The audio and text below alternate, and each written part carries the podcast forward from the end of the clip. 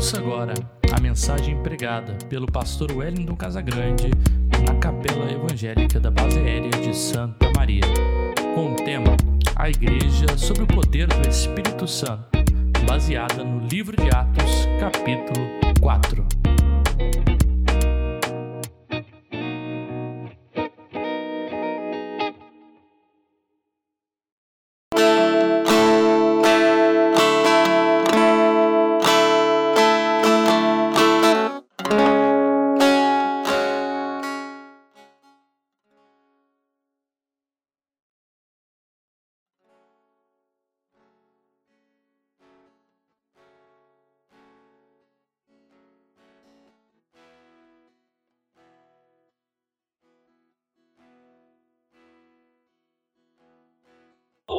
Gente está ministrando é, já desde semana retrasada, eu acho que a gente esteve aqui, falando acerca do texto de Atos, capítulo 2, onde nós falamos sobre a igreja, sobre o poder do Espírito Santo.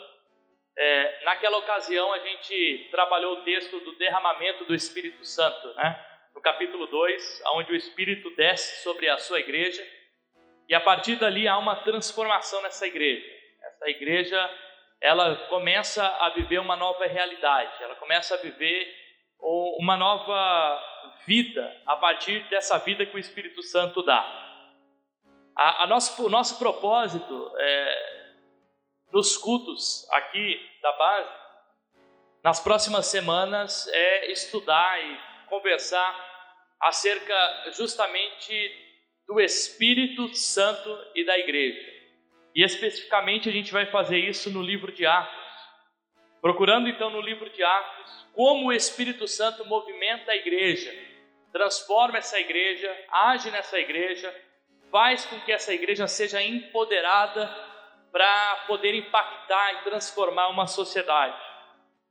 Hoje nós estaremos trabalhando o capítulo 4 do livro de Atos e o capítulo 4 de livro, do livro de Atos narra uma cena onde nós vemos dois personagens bíblicos e uma comunidade também cheia do Espírito Santo. E a partir então dessa ação do Espírito Santo, a gente vê que existe uma série de características que começa a fazer parte dessa igreja de Atos 4. E o nosso propósito é a gente, enquanto pessoas pertencentes a essa comunidade de fé, pertencentes a essa igreja, nós possamos olhar para o texto bíblico e falar o que, que esse texto bíblico propõe para a gente. Como eu devo ser igreja a partir de Atos 4. Como eu devo experimentar a ação do Espírito Santo a partir desse texto. Para isso, eu gostaria de ler rapidamente o texto de Atos, capítulo 4, até o versículo 31 e depois nós estaremos trabalhando mais especificamente alguns pontos acerca desse texto. Se você tem sua Bíblia, Atos capítulo 4, versículo 1 em diante, diz assim: Enquanto Pedro e João ainda falavam ao povo, chegaram os sacerdotes, o capitão do templo, os saduceus, ressentidos porque os apóstolos estavam ensinando o povo e anunciando em Jesus a ressurreição dentre os mortos. Prenderam Pedro e João e os recolheram ao cárcere até o dia seguinte, pois já era tarde. Porém, muitos dos que ouviam a palavra creram, subindo o número desses homens a quase cinco mil. No dia seguinte, as autoridades, os anciãos, os escribas, se reuniram em Jerusalém com o sumo sacerdote Anás e Caifás, João, Alexandre e todos que eram da linhagem do sumo sacerdote. E colocando os apóstolos diante deles, perguntaram: Com que poder ou em que nome vocês fazem isso? Ou fizeram isso? Então Pedro, cheio do Espírito Santo, cheio do Espírito Santo, lhes disse: Autoridade do povo e ancião, visto que hoje somos interrogados a propósito do benefício feito a um homem enfermo e de modo como ele foi curado, saibam os senhores e todos os que povo, do povo de Israel que é em nome de Jesus Cristo, o Nazareno, a quem, você, a quem Deus ressuscitou dentre os mortos. Sim, em seu nome é que este está curado na presença de vocês. Este Jesus é a pedra que vocês, construtores, rejeitaram, e ele veio ser a pedra angular. E não há salvação em nenhum outro, porque debaixo do céu não existe nenhum outro nome dado entre os homens pelo qual importa que sejamos salvos. Ao verem a ousadia de Pedro e de João, sabendo que eram homens iletrados e incultos, ficaram admirados. Reconheceram que eles haviam estado com Jesus. Vendo que o homem que havia sido curado estava com eles e nada podia dizer ao contrário, mandando sair do sinédrio, discutiam entre si, dizendo: Que faremos com estes homens? Pois todos os moradores de Jerusalém sabem que um sinal notório foi feito por eles, e não podemos negar. Mas para que não haja maior divulgação entre o povo, vamos ameaçá-los a não falarem mais no nome de quem quer que seja. Chamando-os, ordenaram de que modo nenhum falassem e ensinassem no nome de Jesus. Mas João e Pedro responderam: Os senhores mesmos julguem se é justo diante de Deus ouvirmos aos senhores do que a Deus pois nós não podemos deixar de falar das coisas que vimos e ouvimos. Depois, ameaçando-os mais ainda, soltaram, não tendo achado como castigar, por causa do povo, porque todos glorificavam a Deus pelo que havia acontecido. Ora, o homem em que tinha sido operado esse milagre de cura tinha mais de 40 anos. Uma vez soltos, Pedro e João procuraram os irmãos e lhes contaram o que os principais sacerdotes e ancião, anciãos lhes tinham falado. Ouvindo isso, unânimes, levantaram a voz a Deus e disseram: Tu, soberano Senhor, fizeste os céus, a terra, o mar e tudo o que existe. Disseste por meio do Espírito Santo pela boca de Davi ao nosso Pai.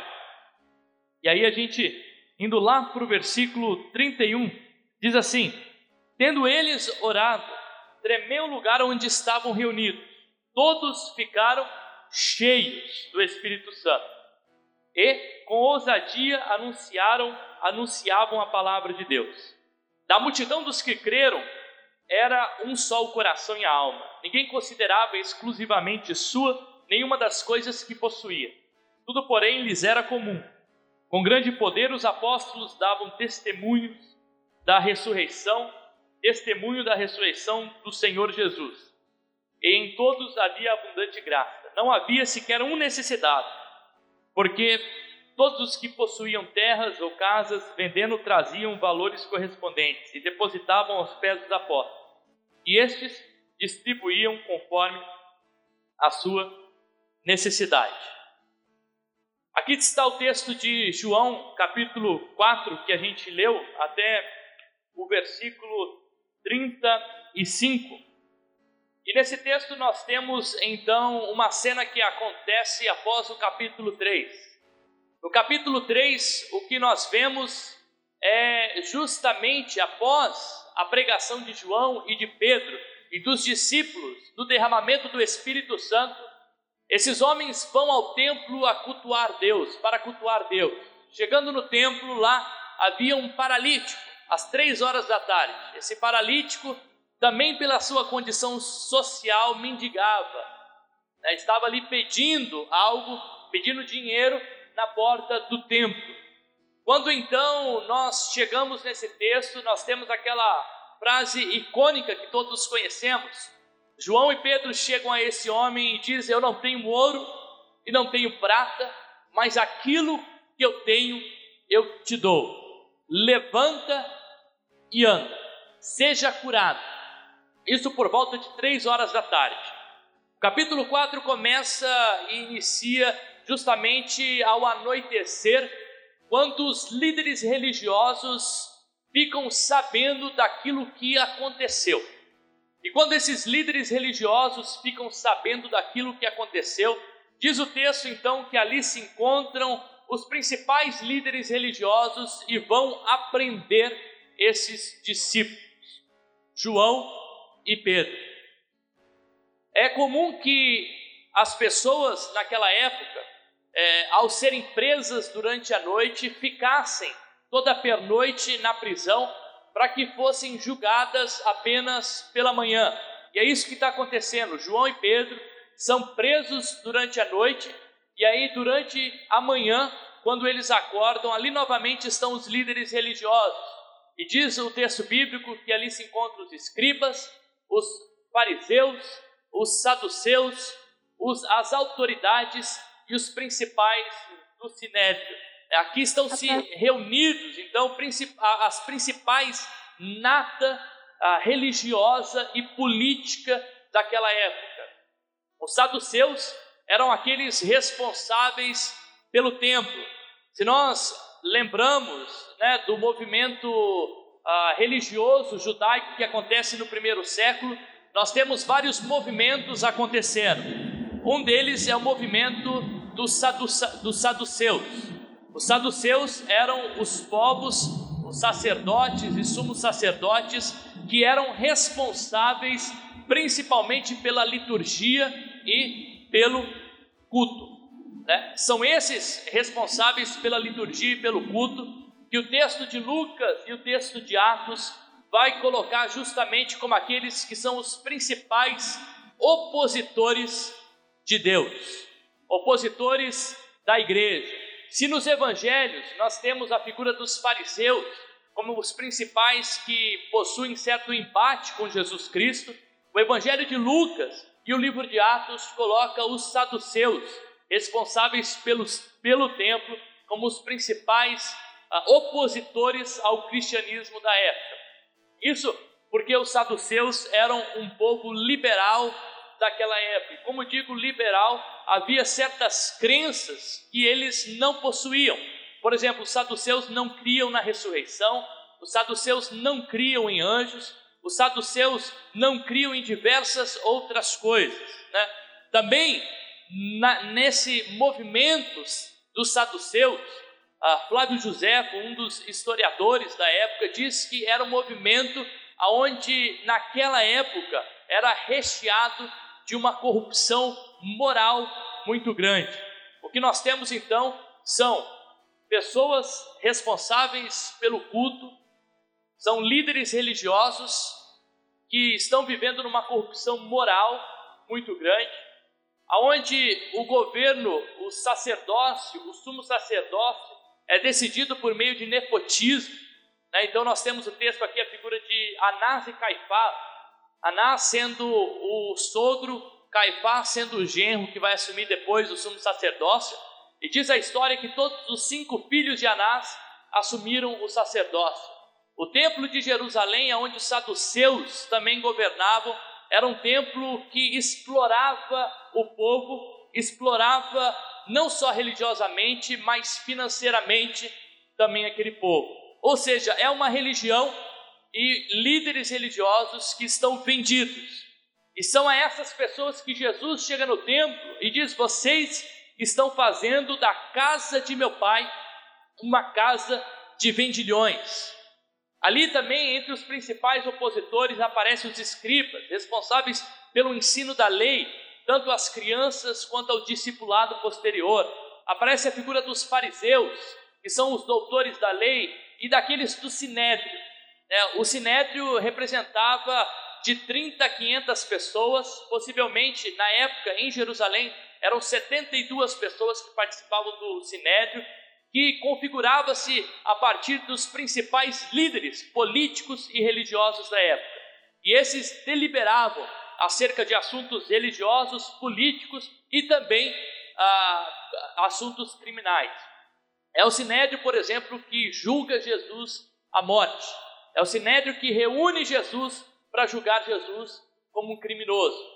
São justamente essas pessoas que estão agora chamando Pedro e João para serem julgados. E o movimento que a gente vê aqui no capítulo 4 de Atos é o movimento de uma igreja cheia do Espírito Santo, de pessoas cheias do Espírito Santo que enfrentam várias perseguições e que se mantêm fiel ao Evangelho apesar de qualquer coisa. Por isso, eu gostaria de rapidamente falar acerca de quatro características que nós encontramos no livro e capítulo 4 de Atos acerca dessa igreja cheia do Espírito Santo. E aqui eu procurei fazer a partir de um acróstico os quatro P's de uma igreja cheia do Espírito Santo. Então, o primeiro P que nós temos acerca de uma igreja cheia do Espírito Santo é uma igreja perseguida. E quem eram esses inimigos do Evangelho? A gente já falou aqui.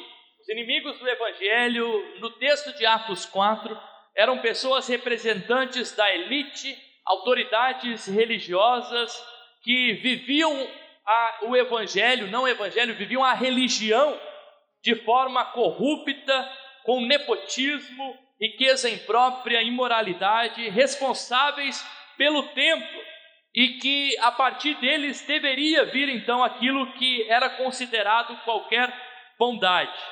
Nós aprendemos a partir desse texto de Lucas 4 que uma igreja cheia do Espírito Santo necessariamente impreterivelmente será uma igreja perseguida. E por que será uma igreja perseguida?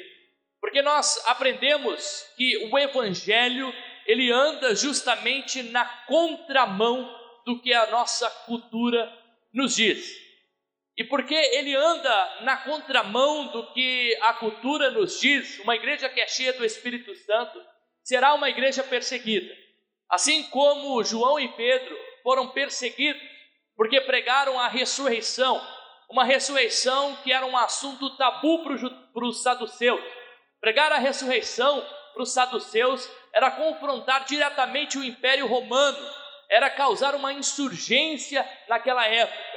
E isso os saduceus não queriam, porque os saduceus queriam manter a paz, queriam ficar ao lado do Império Romano, que é quem concedia favor para que os sacerdotes e sumos sacerdotes continuassem vindo da linhagem dos saduceus. Era o Império Romano que colocava a palavra e escolhia então também o sacerdócio no Templo de Jerusalém, na cidade de Jerusalém. Certamente então, quando nós e esses é, os apóstolos pregam a ressurreição, eles pregam contrariamente justamente ao Império Romano. Uma igreja cheia do Espírito é uma igreja perseguida. A gente vê isso na história. Quando a igreja ela se levanta para defender os princípios do Evangelho, ela necessariamente vai contra os princípios os princípios que são corruptos, os princípios da imoralidade, os princípios ah, de tudo aquilo que vai contrário à vontade de Deus. Se o mundo ele é estruturado de forma maligna, a partir do pecado, de forma estrutural, onde o pecado domina as relações, domina as relações entre os seres humanos, fazendo com que a nossa relação interpessoal ela passe necessariamente pelo individualismo, por aquilo que eu vou tirar da minha relação, não pelo amor, não pela afetividade, mas pela competição. Muitas vezes, relações objetificadas. A gente se relaciona com pessoas que a gente vai tirar algo em troca daquelas pessoas. As relações são construídas hoje a partir dessa ideia de favores. Eu quero construir uma network de pessoas que vão me fazer a chegar a determinado lugar fazer com que eu seja bem-sucedido na minha vida, fazer com que eu seja bem-sucedido na minha profissão, fazer com que eu seja bem-sucedido no meu ministério. No entanto, o que parece que o texto está nos indicando aqui é que uma igreja cheia do Espírito Santo vai ser uma igreja que sofre perseguição. E ela vai ser perseguida porque ela nutre a ideia do evangelho de amor.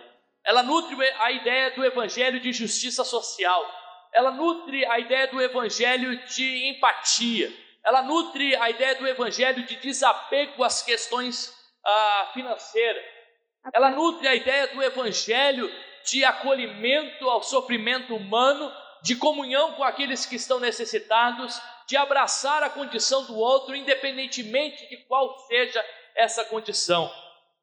A arma mais poderosa que a igreja pode ter diante de qualquer perseguição não é a bajulação, das pessoas ou das autoridades que vão nos conceder favores, mas é buscar incessantemente a face de Deus. A resposta de uma igreja perseguida sempre será a oração. A oração é a arma que vence toda a guerra e que pode nos colocar diante de Deus. Uma igreja cheia do Espírito Santo, perseguida, é uma igreja que ora. Uma igreja que se coloca de joelhos é uma igreja que tem a capacidade de se colocar em pé para vencer as dificuldades. Somente uma igreja de joelhos é uma igreja que realmente se coloca em pé, uma igreja que vence as dificuldades. A oração é a força motriz que proporciona um encorajamento diante da perseguição. É na oração que nós reconhecemos a soberania, vontade de Deus, a soberana vontade de Deus. Que nós reconhecemos que o poder dessa igreja perseguida não está nos favores que essa igreja alcança das autoridades religiosas, políticas ou quaisquer que sejam, mas que o poder dessa igreja se encontra no poder da dependência da oração diante de Deus, que faz mais do que a gente pode imaginar. Uma igreja cheia do Espírito Santo será também uma igreja profética. Uma igreja profética é aquela igreja que não obedece ordens apenas para porque elas devem ser obedecidas, mas é uma igreja que obedece acima de tudo à vontade de Deus.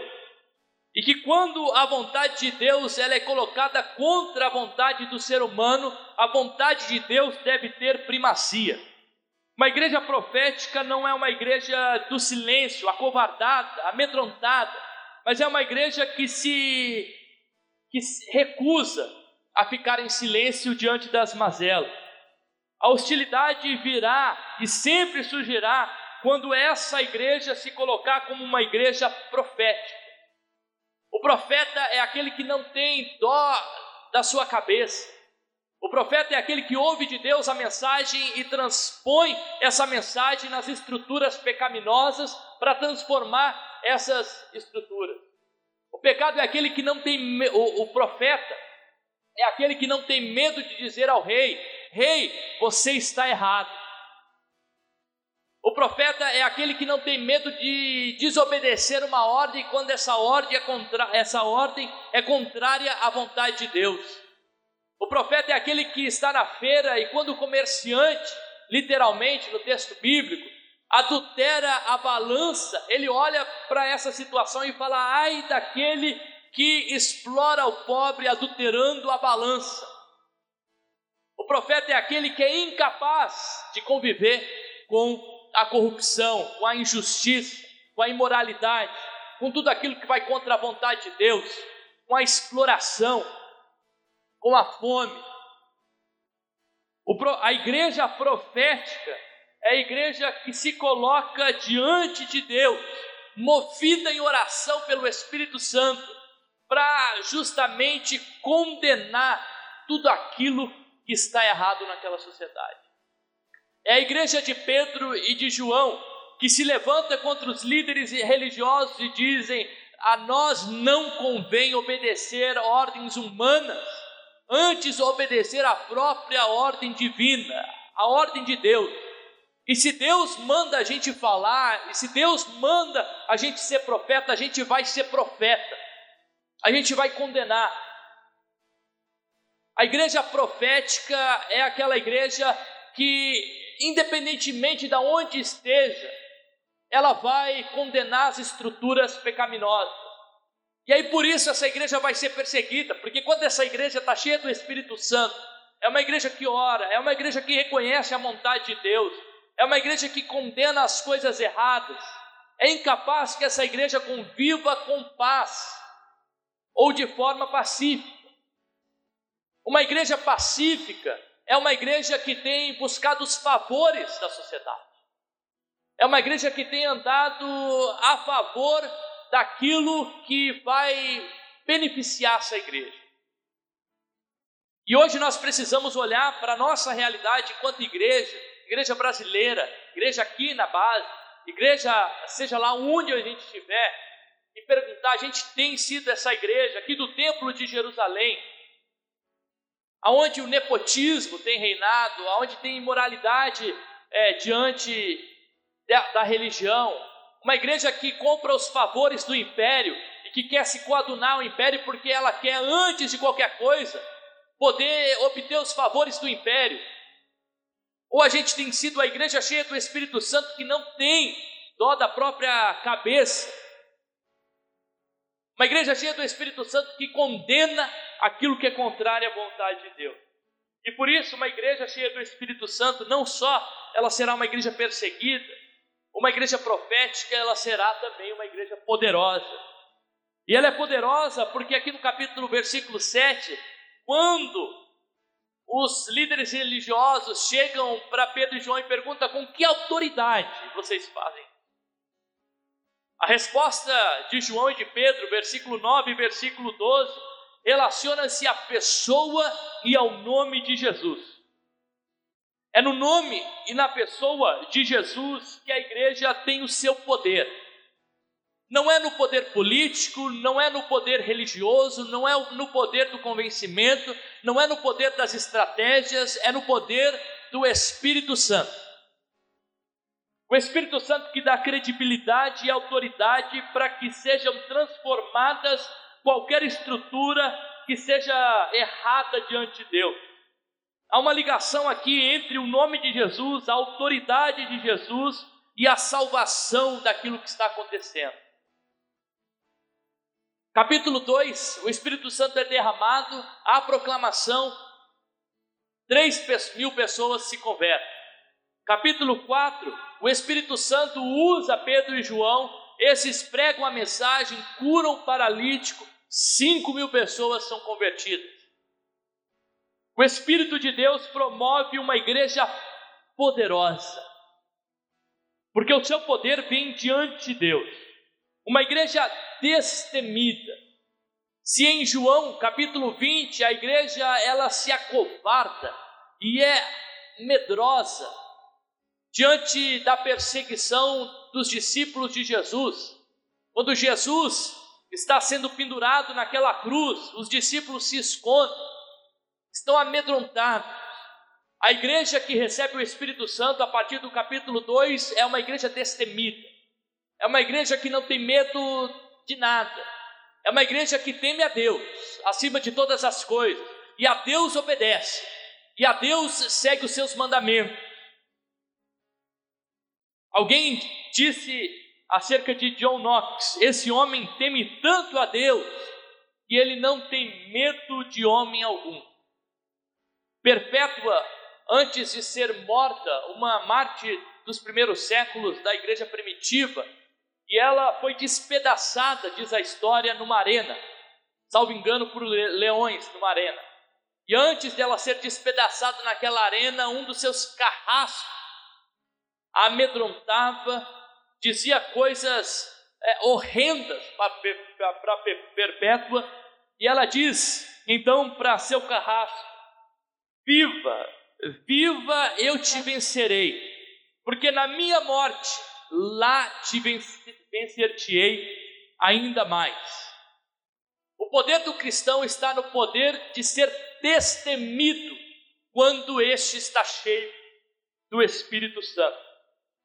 Uma igreja cheia do Espírito Santo é uma igreja poderosa, que crê no nome de um Jesus que cura não apenas o físico do paralítico, mas que cura a alma, que cura o físico, que cura o espiritual, que cura as estruturas e aquilo que parece impossível para a gente, aquilo que parece que não pode ser alcançável para a gente.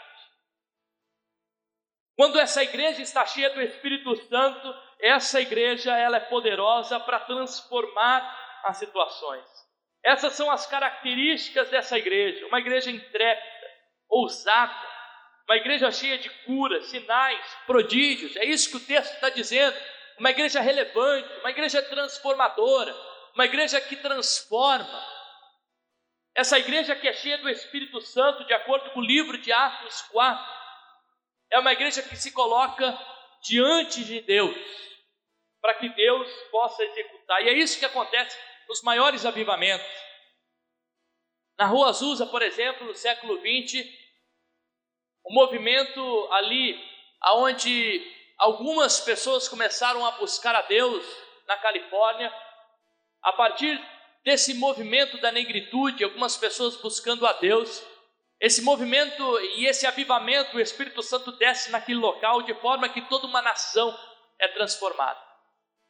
Hoje a gente tem a quadrangular, a Assembleia de Deus, congregação cristã, tudo fruto desse avivamento lá do século XX. É nesse avivamento onde diz que negros e brancos cultuavam a Deus juntos.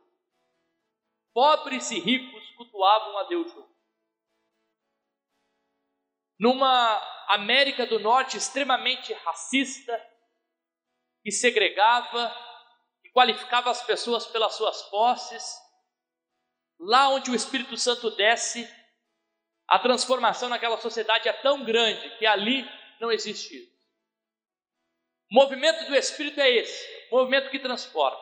Sabe, a minha oração é essa: que a gente seja essa igreja cheia do Espírito Santo. Uma igreja que, apesar de ser perseguida, porque é uma igreja que ora e que vai contra aquilo que o mundo diz que é vontade do mundo, mas vai a favor da vontade de Deus. É uma igreja poderosa, uma igreja profética e, por fim, é uma igreja pessoal. Quando digo que é uma igreja pessoal, é isso que está acontecendo a partir do versículo 31 até o versículo 36. Ali diz que João e Pedro são cheios do Espírito Santo. E ali começa então a descrever as características de uma comunidade cheia do Espírito Santo. Diz o texto que é uma comunidade onde todos têm um só pensamento, onde não há necessidade alguma, onde aqueles que tinham posses distribuíam, vendiam as suas posses, para que aqueles que não tinham pudessem ser abençoados. Uma igreja cheia do Espírito Santo não é a igreja que tem, é a igreja que é. Uma igreja cheia do Espírito Santo é uma igreja afetiva, uma igreja amorosa e, acima de tudo, uma igreja pessoal. Isso porque Deus é um Deus pessoal. Deus não é o Deus relojoareiro, relojoaleiro, relojoaleiro, acho que está certo agora. É, que é o Deus lá do deísmo.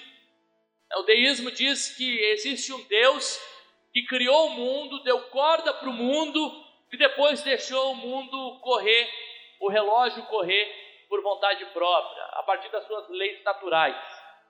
Um Deus que nós cremos, o Deus da Bíblia é um Deus pessoal, extremamente pessoal, Deus que cuida de nós, que cuida de mim, cuida da Nicole, da Yasmin, do Willow, que cuida de cada um de nós, olha para as nossas dificuldades.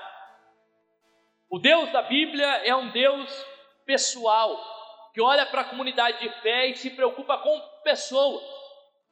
E por isso, a comunidade cheia do Espírito Santo, ela precisa ser uma comunidade o quê? Pessoal. Uma comunidade que se importa com as pessoas mais do que com as metas. Que se importa mais com as pessoas do que com a riqueza própria. Que se importa mais com a, a, as pessoas do que a política dentro da igreja. Que se importa mais com os problemas das pessoas e do sofrimento das pessoas do que o quantos eh, de ar-condicionado, de riqueza, de, de outras questões essa igreja pode angariar e pode crescer. Essa igreja pessoal é uma igreja que proclama, uma igreja que partilha, uma igreja que é cheia do Espírito Santo, e porque é cheia do Espírito Santo, é uma igreja de uma comunidade terapêutica, onde as pessoas cuidam umas das outras. Que Deus nos ajude, né, nos ajude a essa noite, a partir de Atos capítulo 4, entender essa realidade. Que Deus me ajude a ser essa igreja. Uma igreja que não tem medo da perseguição, não tem medo do que o império pode fazer contra a igreja.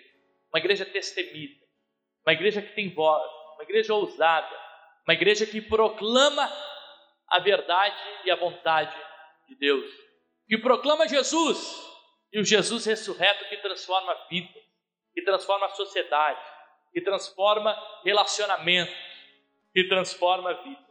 Uma igreja destemida, uma igreja que, apesar de perseguida, é uma igreja profética, uma igreja poderosa e, acima de tudo, Uma igreja que se preocupa com as pessoas, que se preocupa com os problemas, que se preocupa com a individualidade de cada pessoa.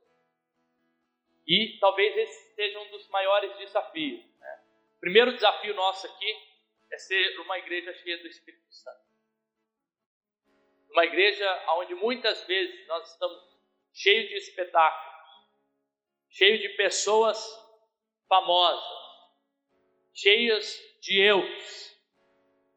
Que nessa igreja tenha menos eus, mas que tenha mais Deus, que tenha mais Espírito Santo que tenha mais palavra, que tenha mais vida.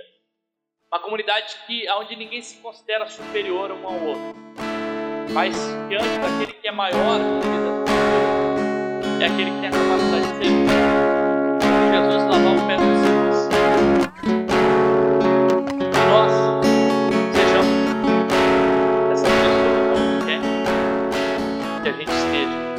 Em nome do Senhor Jesus Cristo.